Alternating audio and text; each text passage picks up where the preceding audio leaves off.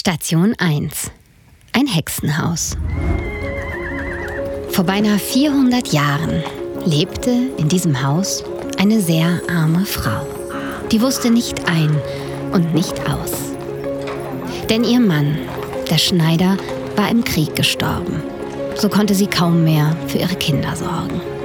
Die beiden Kleinen blieben ihr als einziger Schatz. Und vom spärlichen Fruchtgeld, geschenkt von der Stadt, kaufte sie ein wenig Gemüse am Markt. Doch das reichte kaum. Ihr Leben war hart und die Kinder oft krank. Denn dieser Ort hieß einst Dreckloch, weil es hier fürchterlich stank.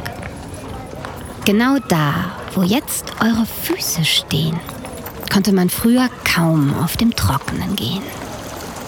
Denn alles, was aus den Toiletten des Schlosses kam, floss hinab in die Stadt.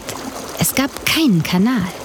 Der Dreck und das wenige saubere Wasser machte die Menschen oft krank, schwach und blass. Deswegen tranken sogar die Kinder viel Bier, denn es war sauberer als das Wasser hier.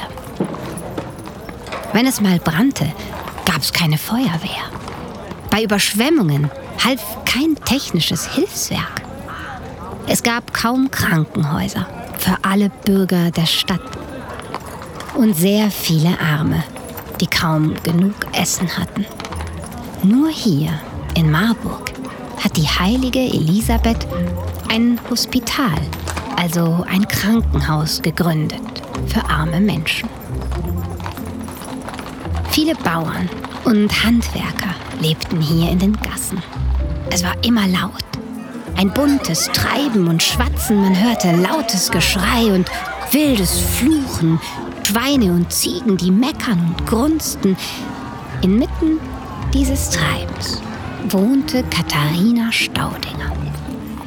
Von ihr handelt diese Geschichte hier. Heute gibt's in ihrem Haus Schokolade. Ihr seht ein lustiges Häuschen, da, in roter Farbe. Doch damals geschah etwas Schlimmes hier. Katharina wurde als Hexe denunziert. Das heißt, Menschen, mit denen sie Streit oder Ärger hatte, die sie nicht mochten oder die Angst vor ihr hatten, sagten vor Gericht, sie hätte Kinder verzaubert, sie krank gehext, als der Teufel mit glühend roten Augen hinter einem ihrer Fenster auftauchte. Was darauf geschah, werdet ihr bald schon hören. Nun geht's erstmal weiter Richtung Schloss. Immer höher, immer höher.